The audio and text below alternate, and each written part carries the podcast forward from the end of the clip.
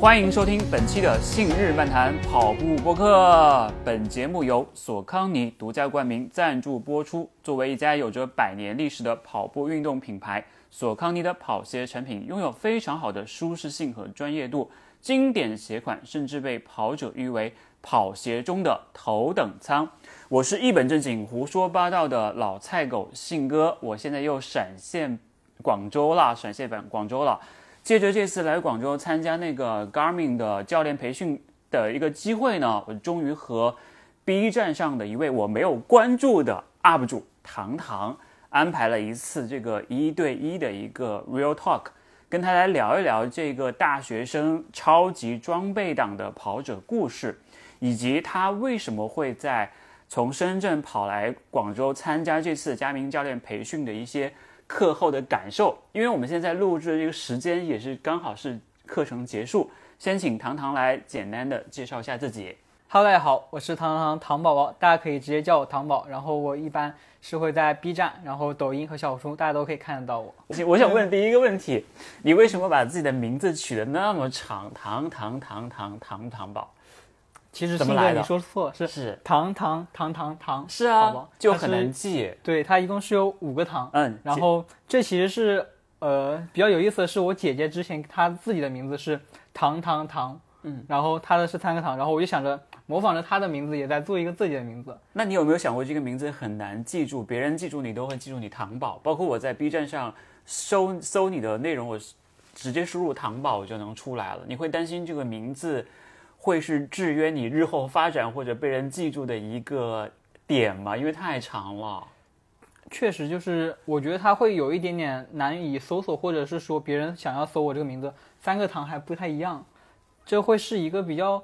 我觉得会是一定的因素。但是，就像我自己也会日常跟大家说，我叫糖宝，然后通过一个相对来说更加简单的名字吧，让大家来记住我。对，呃，糖宝现在还在读大学，对不对？我看到你的 B 站的简介上面写的是你在香港中文大学的深圳校区。那你现在是大几了？我现在是这个学期刚好是大三了嘛，然后就相当于在大学象塔里还有两年，就快出来了啊，马上就出来了。但是你大概是从什么时候开始跑步的呢？其实我看到你也不胖，你是从为了减肥还是为了什么？还是为了通过体测？其实我以前体测还行，但是。高二、高三的学业压力比较大嘛，那个时候想要考个好一点学校，然后整个人就是有一点点发福了，从一百二十斤，然后我那个时候我妈跟我说，就是真的是看着我一天一天的比一天胖起来了。对，我高三毕业也有一百六十多，然后后面就是高三那个暑假开始，那个时候其实也没有什么跑马拉松或者说跑长跑概念，就每天可能两三公里、三四公里，然后发现慢慢的，哎，好像自己可以越跑越远，越跑越远了，然后就开始慢慢的接触到长跑，所以。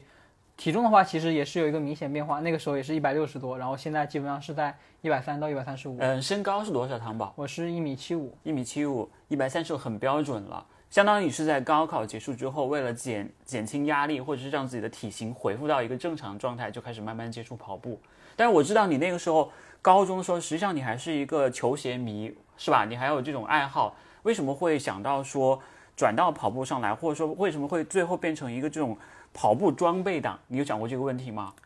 嗯，那个时候其实我高中和高三其实就是和很多绝大多数中学生一一样，就其实没有自己的非常主观的东西，就是大家都喜欢 A，喜欢 AJ，然后喜欢椰子，对，就是一种盲从的感受吧。然后我记得我的 B 站第一个视频其实也就是发的一双那个李宁的限量的球鞋，韦德，韦德之道，对，韦德之道是十还是九还是十，我不太记得。然后它它是。一双哦，应该是预帅系列，对，那个时候它是出了一个我觉得很好看颜色，然后我就把它发网上，然后刚好那个时候也是有热度，然后结果就是有四千播放量，然后我就觉得哇，好像还挺挺挺容易的，那么我就开始了自己的尝试。那个时候大概是你什么时候开始在 B 站上面去蹭热度，或者说开始追这个创作的分享的？因为你记得好清楚，你记得。发布的第一双鞋，记得播放量，所以你肯定会去考虑说发布之后的这种反响嘛？你从什么时候开始上传第一支影片的？对我，我的第一支影片应该正式的关于球鞋这一块的，就是我的大一的时候。啊，大一。对，但是到后面其实并没有说我看到这个球鞋之后就持续一直分享了，然后有一段时间我是就是没有，就是只是拍拍自己日常的鞋子，没有什么持续的内容性的输出，就比如说我只是对着这个鞋子拍几张照片这样子。嗯。那么真正的一个契机就是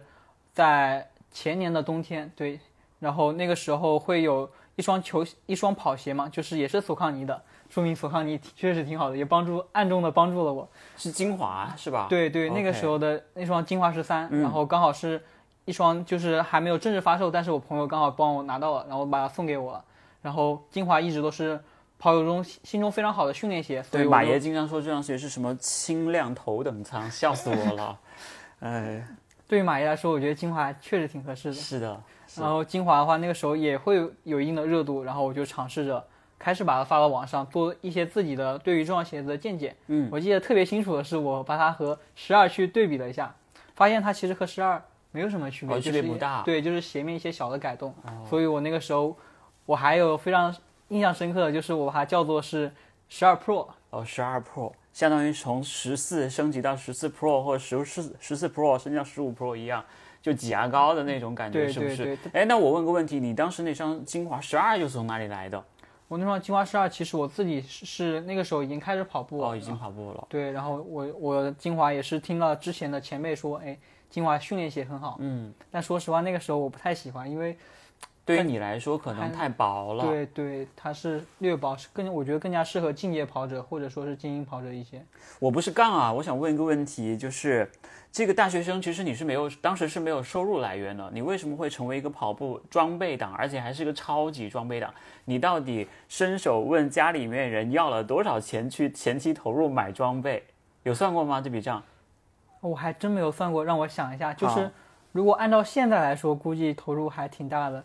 因为我的家里会，我在工作室里会有一个鞋墙，然后基本上一百多双鞋，一双按五百算，其实是一个不小的数，六万块钱了哈，就差不多。那你觉得这个投入值吗？如果你不做内容分享的话，你会买那么多鞋吗？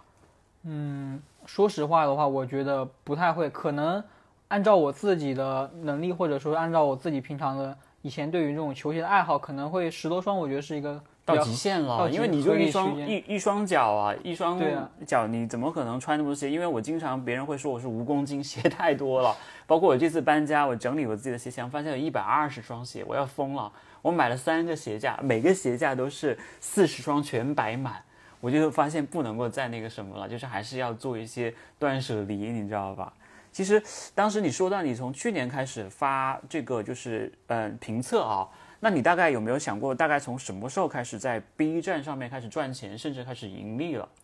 嗯，其实我觉得这算是一个比较模糊的概念。嗯，其实就像你最开始，其实最开始你买鞋啊，这些都是属于一种潜在的投入吧。就是平平时你自己平常你要训练的时候，也是会有去购买这些鞋子，但是为了去评测，你会买的会超乎你日常的量，可能平常挣多最多也就一个月。一双我觉得差不多了，嗯，那么如果为了评测去赶热度，比如说新鞋子出来，可能一个月四双五双甚至更多。那么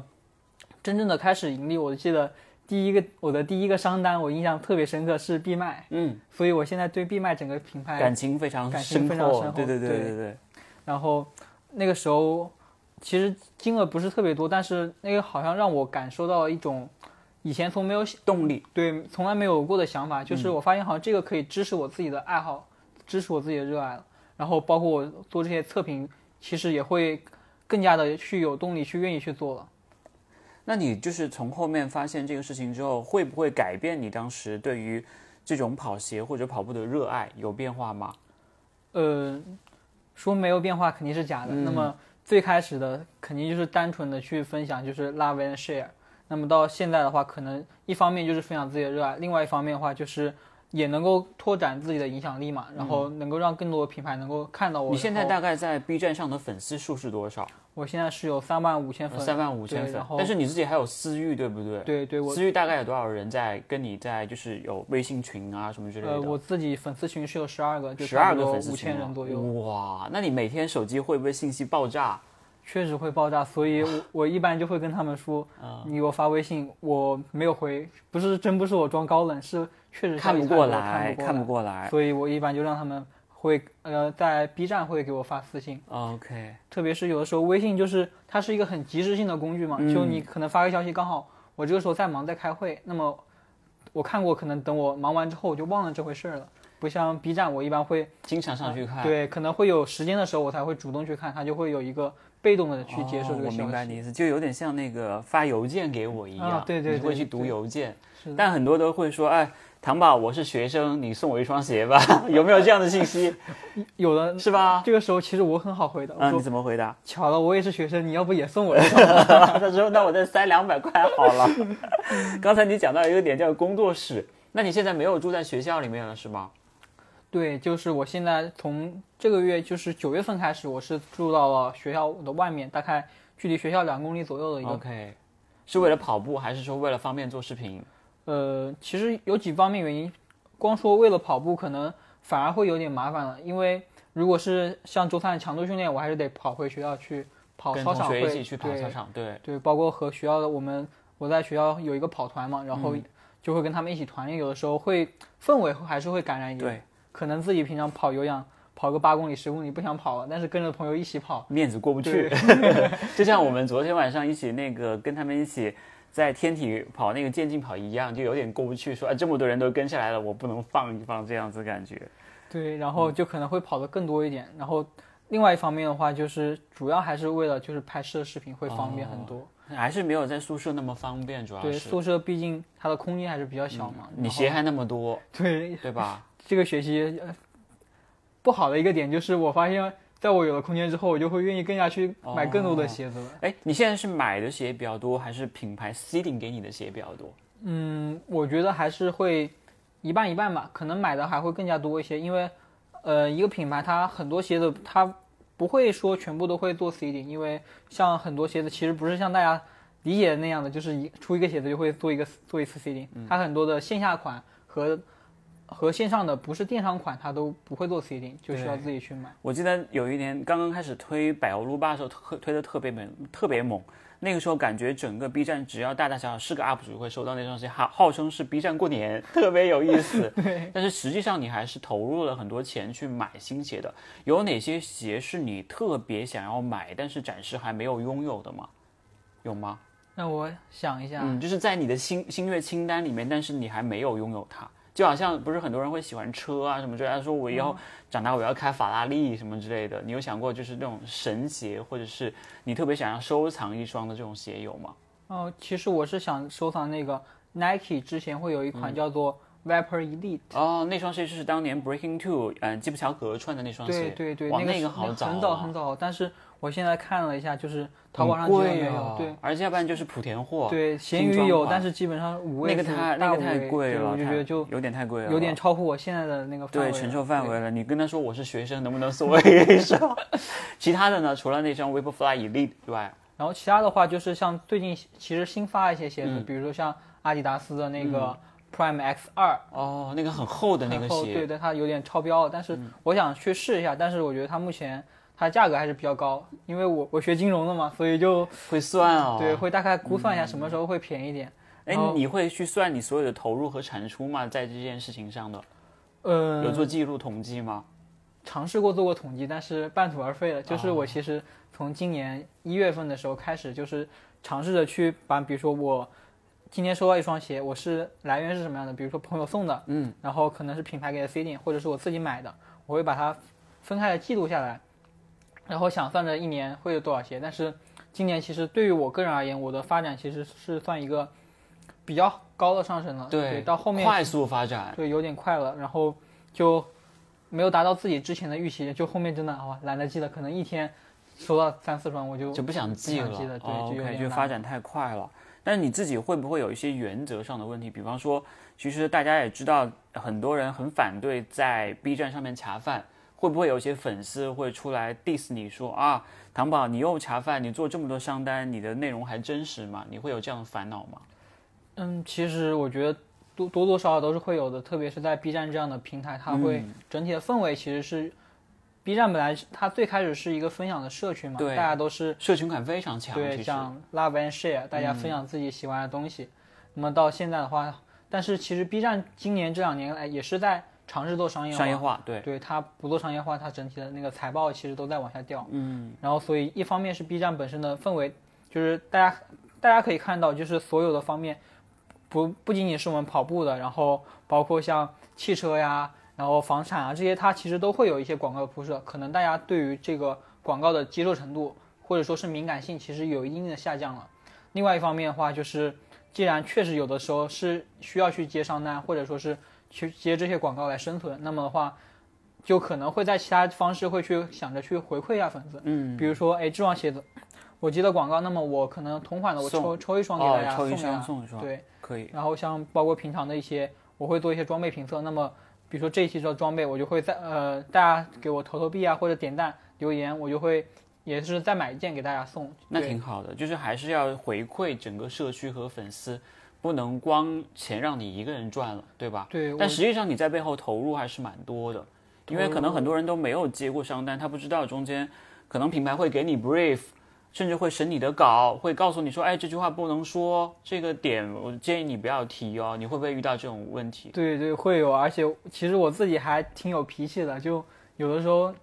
其实我有跟一个品牌他是闹掰了，但是那个品牌我就不说，他那个鞋子我是真觉得不太好，然后我我保留我自己缺点，他说不行你得删，然后我说这个不行，我我我我我得留着，然后最后跟他打了一个多小时电话，最后没谈成，然后本来他那个花火就是 B 站的那个平商单的平台啊对。他都已经下单付了钱了，但是我就你把钱退了是吗？对，。我就拒绝了，就是说那砍了算了，咱们不要了，那你后来那个视频发了吗？没有发，就是我视频已经全部做好了，但我最后就不发了。对不发了。但是如果你发的话，其实也没有问题。其实就最后没有发的原因是什么？核心就是我，他觉得，我觉得他触及到了我自己的原则问题吧。但是我的意思是说，你不改的那个视频，其实你是可以发的，对不对？对，就是其实他发出来就那就那么一两句话，我觉得是可能对我来说有点触及到我自己不想不想碰的地方了。然后最后呢，那个视频就好像还花挺多心思的，然后但是最后就没有发出来。嗯、其实，在跟品牌合作的整个过程当中，你认为你成长最多的是什么？或者是说，你怎么拿捏好你作为一个你的关注你的小伙伴的一个桥梁和品牌之间的这种沟通关系？你有想过这个问题吗？因为你发展的很快嘛，其实从去年到现在，成长到三四万粉丝，包括自己好几千的这个私域，有没有想到自己的责，就像那个蜘蛛侠一样，能力越大，责任越大？你有你有考虑过这样的问题吗？对，关于品关于品牌来说的话，其实跟他们对接，其实更多的是一种沟通上的艺术。嗯，就是有的话，包括跟就是不能说太直了，很多品牌不太愿意说它的缺点的，所以的话，你可能会要去稍微委婉或者说是间接的一些说，然后这样既能够不违背你自己本来想要表达出来意思，然后让观众也能够懂你，这个同时品牌哎觉得好像你说的好像也没什么问题，这个叫中华文化的博大精深，语言描述的博大精深的艺术是。但这样的话，会不会让你觉得你自己变得太油了？其实因为年轻人可能更多的是有棱有角嘛，你会不会觉得会丧失掉你自己的那个价值，就是你提供给粉丝的那个核心价值？因为他们很多人可能看糖宝是说，你这个装备我想买，但是我先看看各个 UP 主的这个感受，我再去做一个评价。因为其实很多在 B 站上的。嗯，关注者或粉丝他们都是学生，就没有那么多的钱去说，我买一件装备，我花好几千块钱买双鞋，我可能要咬咬牙，甚至是说我要要要做很大思想准备。所以你有考虑过这个问题吗？呃，其实对于之前的话，就像刚刚信哥说的，嗯呃，我觉得一方面是我推荐的东西，我是在自己使用之后觉得足够好，它的整体的性价比是够高的。因为对于 B 站这个平台来说，它整体的呃年龄是更加的偏小一点对对，大大多数都是我的像我这样的大学生啊，或者是刚进入社会开始工作的人，嗯，所以的话，我推荐的装备一般就会它整体的性价比会更高，所以便宜一点便宜一点，对对。然后另外一方面的话，就是关于我自己，其实我一直都是在提醒我自己吧，就是我的频道宗旨是 Do I My Heart，就是一直就是不要忘记自己的初心，嗯，就会一直会警醒自己，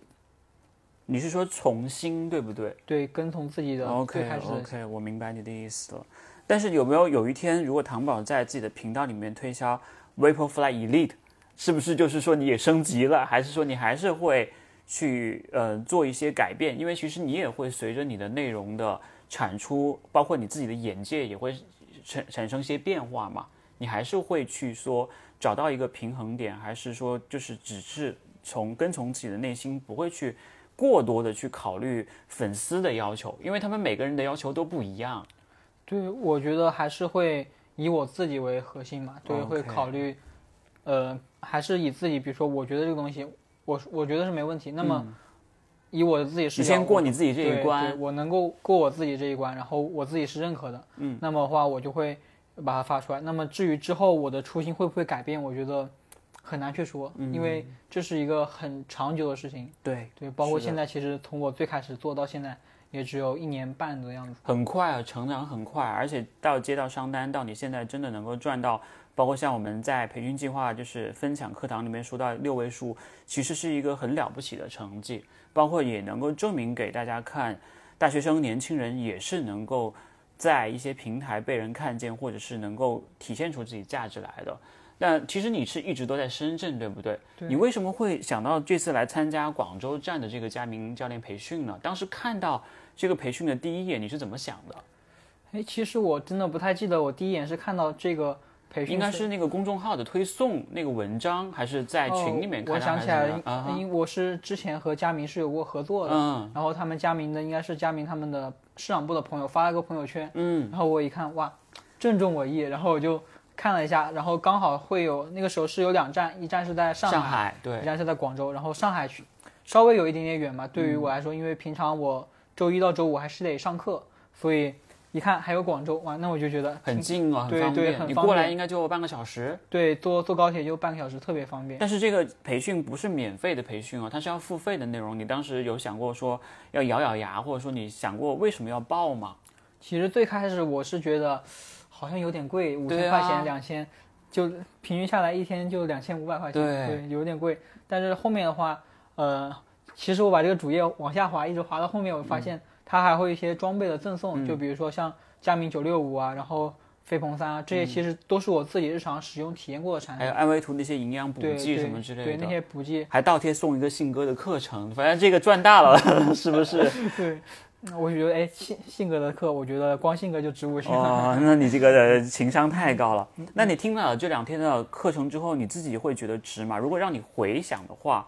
你会觉得这一笔投资是正确与否的？有想过这个问题吗？我觉得对我来说还是挺值得的。嗯，因为它核心我的它是满足了我自己想要来的之前的一个期待值是满足了的。核心诉求是什么？对我之前来的核心诉求就是我自己标榜自己是一个超级装备党，那么日常会肯定就是比如说这些跑步手表啊这些肯定是属于一个装备的装备的一类嘛。那么比如说跑备，比如说手表的使用啊，然后再像我们日常会呃去问，比如说很多细节，像佳明大家一直诟病的一个点就是太难系统太对繁杂了，很多东西很复杂。像那个工科生开发的一样，是吧？就 UI 特别的稍微有点丑，不能说特别丑吧，但是它也在进化了，但就是做的太复杂了。对，就不太好上手，所以很多人，嗯，之所以去想要去选择佳明，但是一直在犹豫的点，嗯，嗯就是很难用，然后拿到手了也不知道怎么用，所以我就会，这就是我平常也会自己去研究这些东西怎么用，包括我其实也是从今年就升级到了佳明，也是一路升级，从二五五用着感觉不过瘾，然后买了九六九五五九五五，感觉哇那个屏幕好像还是不是特别过瘾，又买了九六五，就自己也是一路升级，然后他就会经常去研究它的各项的细节的功能，嗯，然后就会发现很多东西它是藏在很多角落里面，对你平常对对对可能不太会容易发现。犄角旮旯里面。对对，嗯那么刚好它有一个这样的课程，就可以帮我更加系统的去了解各个方面的功能。对于我自己而言，比如说我平常做节目，我可能就会更加从容，更加有信心，知道哎，去介绍、对哦，每一个方面它具体的甚至怎么样去吐槽这些点，因为他们也希望听到这种真实的感受，去改进他们的系统嘛，都是这样子。但其中除了你刚才讲到的，就是呃手表的设置之外，还有像那个嗯、呃郑家轩教练，像那个戴建松教授，他们那两趴其实也特别多干货。你有没有什么太多收获这两天？对他们他们的那两堂课，我觉得都是对我来说是也是非常有用的。嗯，一方面就是我自己的话，平常日常训练其实没有那么的规律和有节奏，因为我平常还会跑，除了跑步，我还会骑车，嗯，还会游泳，所以的话，可能日常不会有那么的规律性。然后，呃怎么去规划自己日常这些你的跑步的训练的负荷啊，然后以及它的强度，对我来说，自己日常除了说对我自己用，其实对于我的粉丝，可能会有的时候问我，哎，呃，想要列一个简单的计划，比如说我想半马跑个两小时，像刚开始跑步，想要减脂，怎么样不容易受伤？嗯，这其实是对初跑者一个更大、更加的重要的需求吧。他们可能不追求成绩，只是想健康，像我们最开始一样减减减肥这样子。是的，但是外面传的跑步就是啊伤膝盖，然后又要就又要买鞋啊，又要伤膝盖，然后各种吐槽嘛。所以一方面的话，对于我自己而言，就是能够帮助我自己日常的训练；另外一方面的话，就是也能够去帮助我们粉丝去服务他们一些这种基础的内容。所以这些干货还是有用的，我觉得会比我们就是在线上看。呃，那些视频的沉浸感会更强，因为它就在一个空间里面嘛，它还会给你示范，会给你讲，手把手的教你。其实这样的收获，而且它会让你更专注在这个空间时间里面，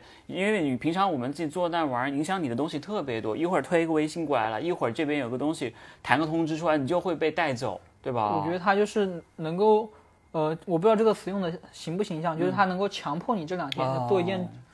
但就是就是做这个专注在这件事情上面来不。会像平常，平常我可能两天，我可能今天会出去玩，明天可能分个时间来做什么。就会碎片化，对对打断了。碎片化其实对于这种比较系统、比较专业的课程，碎片化实际上意义不是很大。嗯，那今天下午就是关于性格的那一块，就是如何运营个人 IP。对于你这种已经做了一段时间的 UP 主，并且已经有收入的 UP 主来说，你认为会有帮助吗其实帮助会比我意想中的大。？OK，其实我本来所以要降低预期，你知道吧？没有没有，就是我其实我的预期不是特别高，说实话就是、嗯其实很多东西你都懂了。对大概的道理、道理啊我都懂，然后包括我自己也实操过，所以我的预期不是特别高。但是我觉得今天我呃记了笔记，我记得整整三页，然后但是呃其中我印象现在我现在记得我笔记上有的一个点就是呃如何把自己做的有价值，嗯就是也是今跟今天性格提过很多次。呃就像我目前的话，其实我在探索，但是我还没有非常明确的去了解到什么样的东西能够真正的有价值。就像最近的吉普乔姆，他他破世界纪录，大家都知道破世界纪录，那么怎么让别人去看你的视频内容，说你你说他破世界纪录，你和别人有什么不一样的？对，甚至可以给普通的跑者带来哪些有益的点，对吧？对这个确实蛮重要的。就是你需要去分析，然后不仅仅居居于现在的这个事实表面，因为大家都知道是什么样子。那么基普乔姆他破世界纪录，纪它的意义在哪里？嗯那么可能对之后的马拉松整个格局它的有什么样的影响和变化？不过你说基普乔姆，呃让我想应该是基普图姆和基普乔格两个人都会骂你说你到底说的是谁？其实这个我认为有个好点，就是我想到的是外行人看热闹，内行人看门道。其实就跟你分析装备一样，为什么他们会喜欢你的视频，或者说会看你的内容是，他们会觉得是有价值的。在买之前的价值叫做参考价值，对吧？我未必会买，但是我能够觉得你对我是有参考意义的，包括你跑步也是这样子，所以这个还是蛮蛮蛮有蛮重要的一个点吧。嗯，对，然后呃，就像我刚刚之前说过的，价值其实呃主要还是除了现在大家都能看到事实以外，更多的就是我日常也是我会反思到我自己平常做节目可能会少了一些自己的真正的思考的内容，而且而这种内容其实对应了我自己的节目，因为我想了一下，我之前做了几个爆款视频。就是我会去愿意去分析，比如说我分析了一个拼多多，嗯，它为什么东西这么便宜？嗯、这个很有用，其实这个是我自己分析的，就是那些视频我发出来，我当时没有觉得它会会爆爆或者对，但是最后它的结果告诉我这是一个大家愿意去看的东西，对，所以我现在就结合今天听了信哥你的那个内容，所以我会再去思考一下，就是下次你可以做一期叫做“为什么拼多多没有收购 B 站”，因为好多我看好多 UP 主的那个都有那个啊拼多多的贴片广告，很多人就是说那个拼多多救了 B 站，笑死我了。其实这种内容是有意义的，只是说你需要深挖它，对对你需要把你的行业或者是专业领域的知识注入到这项你关注的兴趣爱好里面去。对，就是我觉得对于观众而言，真正的有意义的东西不是这个东西本身，它更多的是你对于它的思考，然后你赋予它的价值。嗯，这个很同意，我觉得很同意。包括我们那天跟嘉轩教练聊天的时候也说，你可以结合你自己的专业能力去给跑步赋能，或者说可以让跑步这件事情形成一个你别人看不到的角度。因为我们都不是专业跑者嘛，我们不是职业运动员，但是我们有自己的一些专业领域行业，比方说你大学的本科专业，或者说你喜欢研究的方向，其实都是可以放在跑步里面来做的。所以这也是一个蛮有意思的一个事情，因为其实现在的问题是节奏太快了，大家都是流于表面，但是你去看流于表面的东西，就会很容易就会重复、简单，就没有就就浮于表面，你又看了就忘了，就给你带来不了什么，对吧？但其实说实话，这个东西有一点点矛盾，嗯矛盾的点就是在于这种深层的或者说是你把它变得有趣啊，对吧？不是我嗯我、其实我的意思是，这种深层的东西对于我们创作者来说是要花很多时间那，肯定要，要但是另外一个相悖的对你现在的东西你得快，比如说 B 站，你两天不更新，你第一天粉丝涨两百，第二天就是一百、第三天就是五十，就是这种夭折的对对半砍，嗯我就不会，我每天涨两个，掉一个，掉两个，掉一个。所以他又会要求你又得快，那么嗯你一快，你加上你本身我知道了，是你的更新频率和你的内容质量，你要找到一个平衡。我之前跟子章老师聊过这个问题，他也会担心每一期的数据，特别是一些商单，但是你还是要去保证一定的内容质量的，对吧？就像何同学一直割嘛，就像那个梗，经常就割他那个倒数计时，但是他每一条是超级高质量的话，他还是能够带来话题。他甚至发一条视频，他能够上热搜，他非常强。如果有一天你做成跑步区的何同学，我相信你不就算是月更，也有人会看到。就是你把内容的质量做到极致，我就不信，而且你的东西没有人能够代替，谁不追你，谁不追你，所以你可以去慢慢的去找到这样的一个平衡，甚至是说能不能够把质量再提升一块，我甚至更新的频率没有那么快，我也许还能够获得更多的长尾效应，对吧？是，嗯这也是我之后会去尝试一下吧。对，可可能和我现在目前的一个状态不太一样。嗯，说实话，我觉得我最近的这一段时间的，就是质量其实不是特别高，但是频率还是很高的，就通过频率来弥补了质量的。你会有创作焦虑吗？就是说，哎呀，我两天不更了，或者说我一周不更两个视频，我就会有点觉得心里空空的，或者是有点，呃，我是不是明天就会被淘汰掉？有这种感觉其实？会有的，比如说我今天晚上，今天晚上，今天是现在我们录制的时候是周日嘛，嗯，我每周日晚上从上上周开始，我就会做一个开箱，就是开哦箱我这一周会有什么节目。但是因为我周五、周六、周日都在这学习边，了对所以这个节目其实我没有录。可以，你可以说开箱的一个学习，你跟大家看一下你的笔记，也是蛮好的一件开箱方式，是吧？你开箱加名教练计划也是一个方式，因为不听实物嘛，只要对对方有价值。你说我买了，我花五千块钱买了这个计划，大家看看值不值？一件东西、两件东西、三件东西也是开箱。对，也是一对吧个新思路。对啊，我你要你要把格局打开，把思路打开，你一样有内容可以产生的，是不是？对对，这个很好。所以回想过来，这两天的广州之旅，你花了五千块钱，你觉得值不值？除了那一张证书之外啊，你会觉得值不值？其实说实话，那张证书对我来说意义不大，意义不大。对啊，我我我也不靠教练吃饭，对吧？嗯所以其实对于我来说，更多的是，比如说第一天我学到的那些怎么去帮助我进行正、嗯合理的做训练的周期，制定课表。对，嗯然后包括上午的今天上午我们学习的，嗯，怎么去做一些体能训练，然后下午怎么去呃性格这个让我自己知道怎么去塑造价值，嗯，这些其实对于我来说是更加重要的东西。但是你还是可以通过这样的培训，你哪怕不会成为一个教跑步教练，你还是可以精进自己的跑步能力，对不对？对你有目标嘛？就是你现在虽然还很年轻啊，才二十一岁都不到，对，你有目标吗？对于就是跑步这件事情上，是有目标，其实有短期和长期的，啊你可但是以说一下。就我之前短期目标就是今年年底我是半马想要跑幺三零嘛，嗯，因为说实话你能，参加半马比赛吗？啊，十八岁以上都可以十六岁以上就可以啊了，但是全马好像是有年纪要求的，20岁嘛二十岁对。我其实去年就可以了，嗯，然后包括你日常会做一些鞋评，就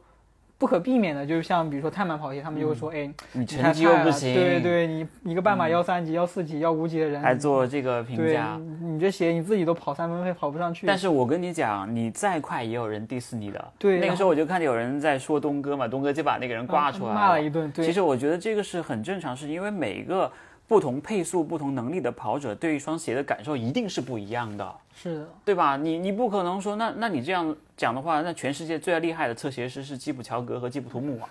他们又不做内容，所以你我觉得这个是杠，这个你你你再快，永远都会说你不够快的。对我其实本来我还是怀疑过是可能自己能力问题，嗯，直到有一天我上抖音发现一个半马二级的朋友，嗯，对，就是也在也在测这个鞋，那就是他测了 Adios Pro 三，然后也被骂了。他跑了一个三三零的配速，人家说这鞋要三二零才能够 跑出他的脚感，你跑三三零没有资格评价。好吧，然后我就大彻大悟，就知道，哎，嗯，这种东西还是做自己就好，没必要没必要太去管他们。是的，是的，是的。而且你现在身边也有些同学加入你刚才说的你那个跑团嘛，那你会不会就是回去给到同学一些这种科学的指导，或者是说我拿你来做一个免费的一个四周八周的一个计划？有想过这件事情吗？其实是会有的，就像我们现在学校的跑团，嗯我们每每天都会发一个课表在我们那个群里面，就当天的课表，我们会分组，比如说 A、B、C、D 一组，然后那个课表现在是谁在做？课表是我们几个就是跑团的负责的朋友一起在编辑的，嗯，然后基本上就是呃周三是强度课，然后周一到周六就是会可能会有一些跑休啊，然后其他就是轻松跑，嗯，然后周日是长距离嘛，但是呃因为我们学校整体因为从去年才开始有操场，我们学校八年了没有操场，然后所以整个跑步起步是比较晚的，然后可能周日目前长距或长距离都还比较少，嗯，然后现在最近学了这个佳明的课程，可能之后就会更加科学、更加规范、更更加规范的，不仅仅只是说周三强度、周日长距离这样最简单的课表。就是会通过周期化的训练来做一个整体上的编排，对，而且因地制宜，每个人的条件、每个人的时间、每个人的目标都不一样。其实跑一个大的课表还是会有一些讲究的。是的，你可以通过这个你这次学到的东西来帮助你，更好的帮助自己和帮助身边的同学一起无伤啊、健康的持续的提升你的跑步水平，以及其实对于你自己做装备的评测或者是日后的一些这种更多的分析，日呃更多的这个内容分享会有很大的帮助。所以这次培训对于你来说还是蛮值的，对吧？对我来说，我觉得还是呃超乎我自己的期待了。如果是十分来评价这个培训的话，你会给几分？我应该会给九到九点九点五吧。那很高了，我觉得会到非常高了，那非常高了，所以你这个钱还是花的很值的。唯一要吐槽的，它不包住宿。这对，我也是，确实是，对，这两天刚好是广交会，对，很然后贵。又是五月天演唱会，嗯整个酒店就是发疯了，翻了好几倍。对，我在那个酒店还碰到五月天的歌迷，他们说：“哎，不是这个阿信，我们是那个阿信。” 这个笑话好冷啊，你知道吗？其实真的会有这样的一些情况，但是呃也没有完美的吧，至少酒店的自助餐还可以，吃的还还挺爽的是吧？对对还挺好的，九分算比较高了。我以为你会给到八分，我以为会给到八分。其实它这个东西，我觉得是真的没有什么你能够去吐槽的地方了。嗯无论是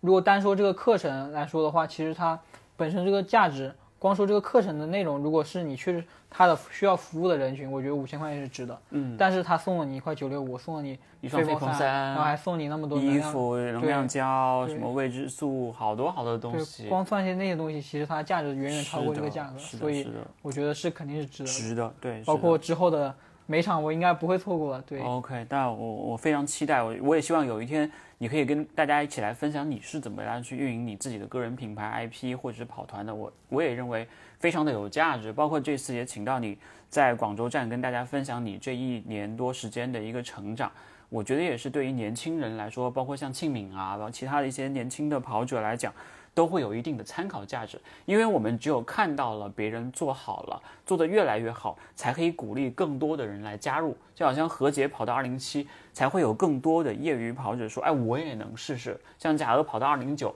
说我是业余跑者，我也许有一天也有机会去做到他们这样的高度。所以对于我们来说是一种良性的循环，我们是希望可以把这个蛋糕做得越大越好，身边跑步的人越多越好。那那个时候我们就不用愁了。你每天开箱嘛，就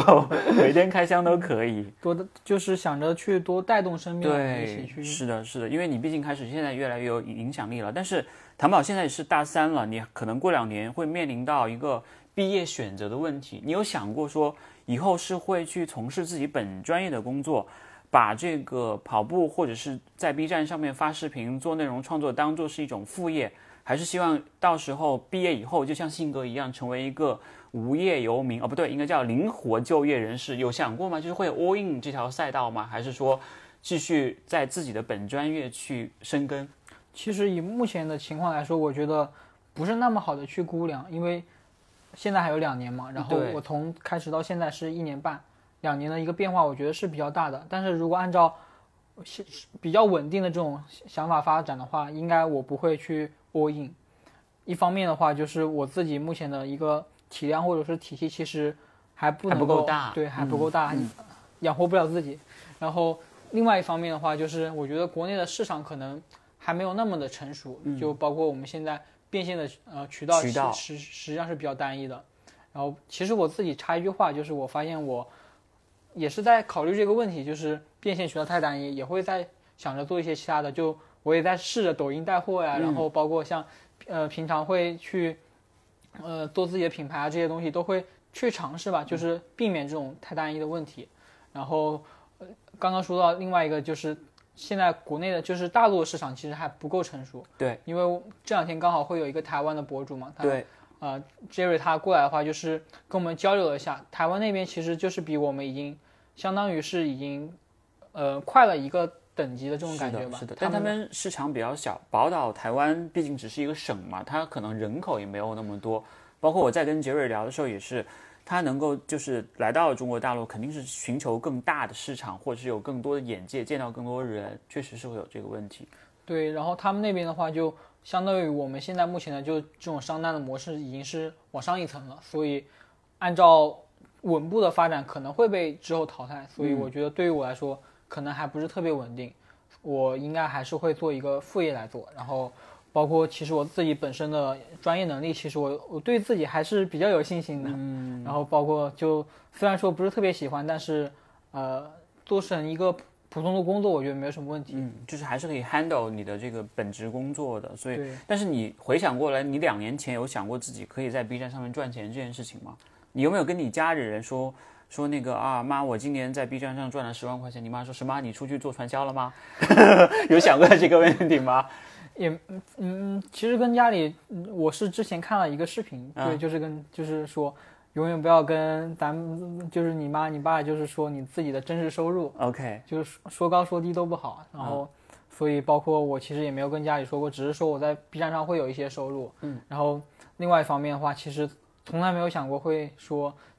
两年之后做一个这样的。对啊，对，对，我相信你在发你第一个视频说，你从来没想到说哇有商单哎，哇有源源不断的商单，还有这么多人关注我，你绝对是没有想到的，对吧？对，而且我也我后面也没有想到过自己还能做有十二个粉丝群，我都我这这这也是我没有想到过的。然后包括自己的私域，或者说是呃最近可一些可视化数据，比如说我推荐的一个呃衣服裤子，它我视频一发，可能一两天马上就是有上千件的下单这样子。你会发现自己的这个能力越来越大，影响力越来越大。对，但是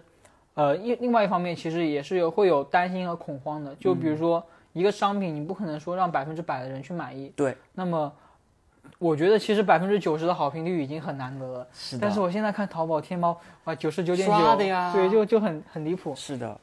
所以其实另外一方面也会去担心，呃，因为一个人自己本身的视角或者说是眼界是有限的，可能这个东西我觉得挺好的，哎，你觉得它版型不合我身，不太舒服，那么的话，可能你给出给来的反馈就是一个负反馈，而一那个词叫做三人成虎，对吧？嗯，可能我我觉得好，但是三个人说不好，那可能对于我自己本身来说，呃，我自己可能因为现在是 B 站是叫信息解放嘛，我可能看不到，但是有一天当我真正的看到了，我可能会多少还是会有一点点的。我告诉你一个办法，跳脱出跑步圈，去多看看其他圈是怎么做的。你像我们那天聊天，我不是说我特别关注一个大湾区的那个账号或者是 IP 叫 Whole Guys 嘛，啊，就我就觉得他们做的很有趣，就呃，包括我为什么没有关注你的原因是，实际上我说句老实话，我一个跑步的人都不想关注，我想看到的是突破我的信息茧房的那一层，而且我并不是靠跟你关注不关注成为朋友的，我是觉得你的东西是被认同，不需要我去认同的，是你的粉丝或者是那些看到你价值的人来认同的，所以我经常会去看时尚区，看呃数码区，看其他的像很多知识区的博主，我觉得他们会给我们带来新的启发。所以你有想过你在社交媒体或在 B 站上有没有哪些你个人特别喜欢的账号啊或者博主是你想要去推荐的？不一定局限于跑步区哦。其实说实话，反而在跑步区这一块，东哥呀，跑步区这一块，就是你推荐的人可能都是你的朋友，对就是都都熟悉像东哥我就很喜欢，对对是是吧？像奥五我也很喜欢啊，因为每个人有自己的长处。你自己有没有就是那个你的领路人，或者说我希望有一天可以成为他这样的人？嗯，其实跑步区的话，我是看着那个宁叔他的视频起来的，哦但是对，但是我真正的现在我最喜欢一个呃博主或者是 UP 主就是影视飓风，哦，影视飓风 Team，对 Team 就是无限进步，对他这个理念我是真的特别的认同。对我也很赞同。你有买他们的 T 吗？我我是有啊，你看在做找借口了，没有没买有不是我没有没有买他们 T，因为他们之前 T 断货了。啊，是然后我，所以我是买他们的那个周边的那些哦电子产品，他们之前不是出了那个硬盘盒嘛，嗯然后其实对于我们日常会剪视频啊这些都挺用用有用的，然后就买了他们的那个硬盘盒。Team 确实是蛮厉害的，但是他也是有比较好的背景，加上他自己的努力，对他，自己的努力。我记得他们公司全员发 iPhone 十五，还做了一个视频，笑死我了，我这在我是吐槽。看那个直播的时候看的，哦。就是呃直播好像是 Team 那个时候去 iPhone 十五去看他的发布会，发布会了，对，然后发了一条邮件在他们那个飞书上，就是说，呃，无论是实习的还是什么的，所有只要现在在对在在公司的 iPhone 十五 Pro 吧，Pro 二百五十六 G 一人一台，然后你还可以自己选择加钱上上 Max，、然后颜色自选。或者是你可以选择说你是学生，再加钱两百块钱把它卖掉，开玩笑的，反正做的还蛮有意思的。除了 Team 之外，还有什么其他可以推荐给年轻人，或者是你认为有价值的一些账号吗？因为其实 B 站上的内容质量确实是很高，确实很高，B 站，呃，我觉得 B 站就是一个更加包容、包容多元的对你像我特别喜欢看那个大耳朵 TV，啊我觉得很有意思啊，而且他的观点啊，他的评测就像有点像电子榨菜，但是呢嗯又觉得让你很有趣。对，嗯这些东西可能就是我看大，比如说我看影视飓风，我会觉得它就是真正的，我觉得哎，但是会觉得和它会有点距离感。对对对对对对，不够亲切对嗯，我觉得他确实很厉害、很牛逼，但是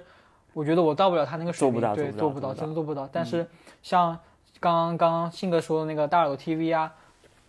然后包括一些相对来说会小一点的博主，我觉得哎，好像跟我的生活更加契合。我觉得有哪些些宝藏博主你是会推荐给别人的？我我的关注列表八百多个，全都是宝。八百多个，太多，你看得过来吗？嗯，B 站它其实会有一个信息茧房，就是嗯我会在刷动态那个那那一栏，就是你会不停的刷，可能这个博主我你看过一次，他就会反复给你推。对对我我会点他，我可能给他点个赞，他下一次还会给我推。对但是如果这个人我可能看他这个视频，好像我我不太记得我是什么东西关注你了，然后我可能就会取消了、嗯关注了，所以它是一个波动的过程。最终还是要去突破它一个算法对于你的加持，所以要去接触更多的领域，实际上是有帮助的。这是我说为什么我不太。不太会去关注，有的时候是没办法人情世故，我会点一下，但是我觉得没有必要，特别是像这种年轻人，如果你都这样做的话，有点太圆滑或老成了，就有点像社会关系一样，大家为了维护关系点个赞，加个微信，但但是有什么意义呢？对，就说实话，很多人你加个微信对，永远不聊，天，你就最多最开始发个朋友圈有时候现在朋友圈都不怎么看了，对对不对？没有不太会愿意是的去看。你觉得你在这两年你在跑步这件事情上面，或者说在自媒体创作上面，你投入了这么多精力或者物质，你觉得是一件值得的事情吗？嗯，其实最开始没有想过要投入这么多东西，我也嗯没有想过就是说能够通过这个会得到一些什么东西。但是如果你让我现在来看值不值得，肯定是对于我自己生活来说，我觉得是值得。一方面就是我基本上实现了一个自给自足嘛，然后包括我从大二开始就基本上是属于一个经济独立的状态，那很厉害了。然后现在也有一个自己的小工作室嘛，就是虽然是都是做着好玩的，对于我自己生活而言，我确实是有一定程度的让我的生活觉变得更好。另外一方面的话，就是对于跑步而言，我觉得像一些跑鞋，可能对于学生党来说，其实不是说出什么就买什么的，但是对于我自己而言，我我能够去把它能够 handle 到，然后包括自己不会那么去纠结或者去选择这些东西了。所以总的来说，对于我我而言，我觉得是一个正向反馈，正向很正向的反馈，嗯。对。然后其实对于我来说，做这些内容最正向的东西，并不是说我赚了钱，或者说是我拥有这些产品，嗯，更正向的应该是呃认可度吧，被人认可，对对说你的东西有价值，被人认可的感觉，我觉得是会更好的。它整体的哦。给我带来的那种呃愉悦感，就是给我那种脑脑颅内那种嗯，呃快乐的，感觉，嗯。对，会远远大于我赚多少钱，或者说是得到什么东西。就我我对于我自己而言，我是一个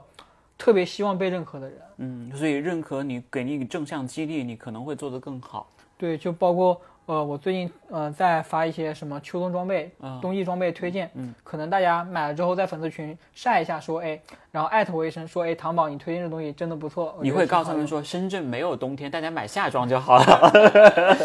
嗯，其实挺难的这个东西。我在深圳做秋冬装备，对啊，我也在想这个问题。我说你在你在深圳有秋冬吗？有冬天吗？一方面就冷的是时间还没有那么之前在多。湖南那边，啊我老家是湖南嘛咱是是咱俩都是湖南的，对对对，确实对，然后就会那边那边的话，气温基本上是零度左右，然后会有一点负度。然后另外一方面的话，就是一些产品的话，我就只能说，呃，开箱的时候就跟你说明白了，这个东西，比如说是一件呃羽绒夹克、羽绒背心、棉棉背心这种很冬季、很北方的产品，我只能跟你说，我可以告诉你它的材质，告诉你它的版型，告诉你它的设计，但是具体跑没跑跑动的效果，我只能说我我没有试过，这东西很很。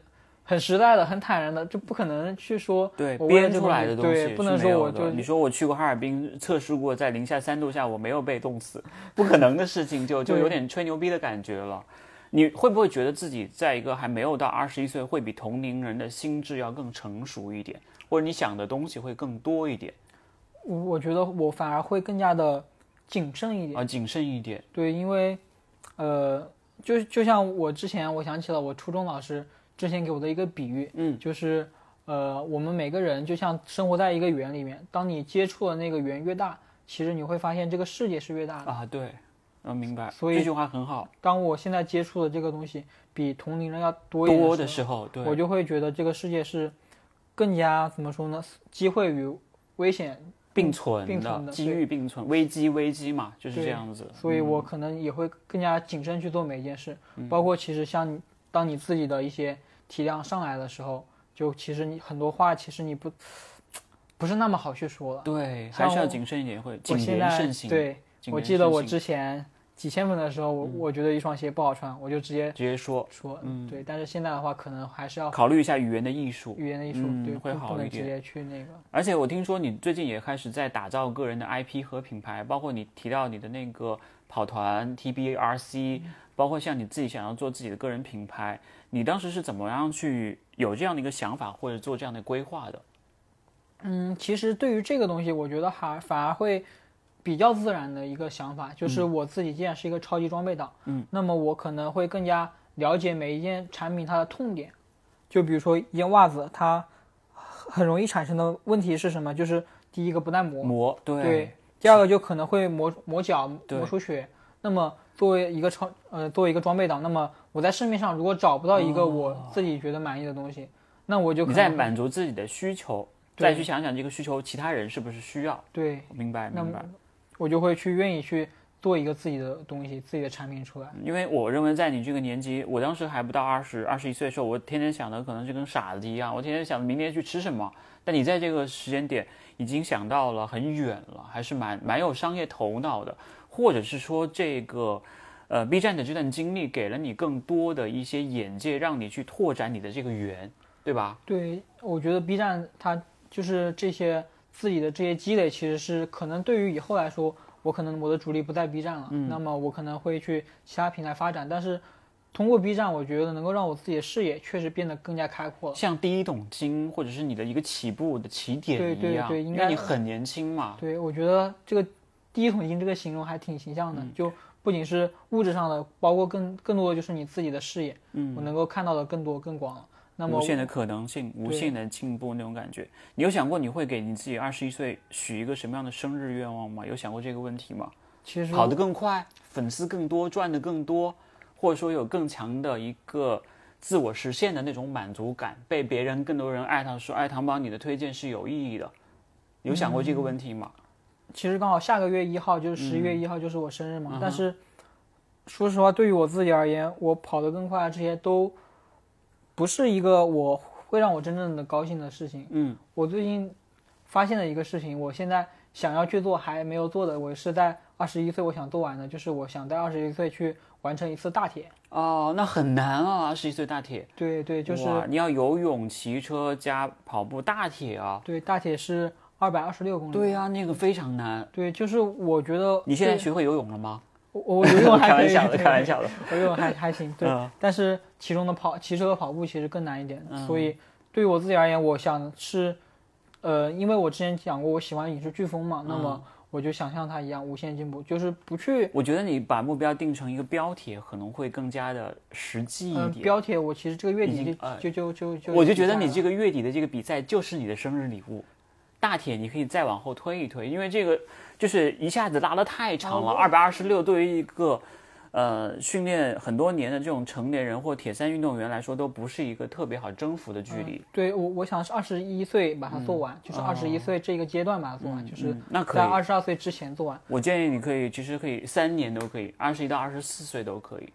真的不用着急，因为你未来路还很长呢。对，其实你今年、你今这个月月底你完成一场标铁，就是一个特别好的人生的 milestone，真的。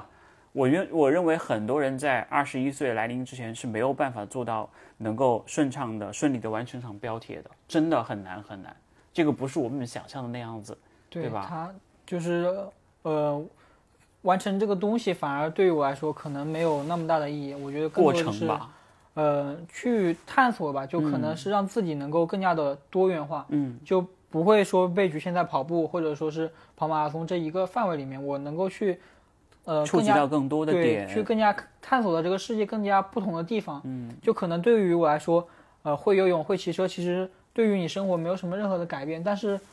我觉得生活就是更多的去探索吧，特别是在我现在还比较嫩、还比较年轻的时候，嗯去做这些，实际上是不用去付出什么成本的，因为我也没有什么什么像但是你需要付出时间成本去训练、去投入，其实会影影响到你的创作的，所以你要做一个平衡。所以我是会建议你把这个大铁的目标定成一个三年计划会更好一点，不会给你，因为你现在更多着手的是希望你的频道的更新稳定，视频的质量变得更好，那么你就必然没有那么多时间拿来训练了。确实是除非你说我减少更新频率，我不去 care 我要接多少商单，那么你真的可以一年能够完成。所以我建议你最好是可以 balance 一下，也许你会不会把自己逼得那么的紧，太紧了。对，这样会更好一点。反倒我会比较期待你在这个月底完成那场标铁之后的那种无限的满足感，这个是我认为是你能够做到的事儿，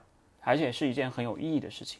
等于是跟自己的二十岁说个再见，真的非常有意义。可能等到你四十岁那年，你再去想象的时候，哎，我那一年我在二十年前跟一个老菜狗录过一个节目，当时还聊到这个事情，你会觉得哇，会心一笑。我觉得当时做的一个决定是没错的，而且那个时候信哥劝了你说，给了三年时间，实际上是会让你更加从容的去面对人生中的第一场大铁，是没有问题的，对不对？因为你还有很多事情要做，有很多事情要做。OK，其实我们现在也知道，现在大环境对于年轻人来说并不是特别的友好，就是就业形势很严峻。大家其实很多年轻人会说我要躺平，是没办法的事情。你会给到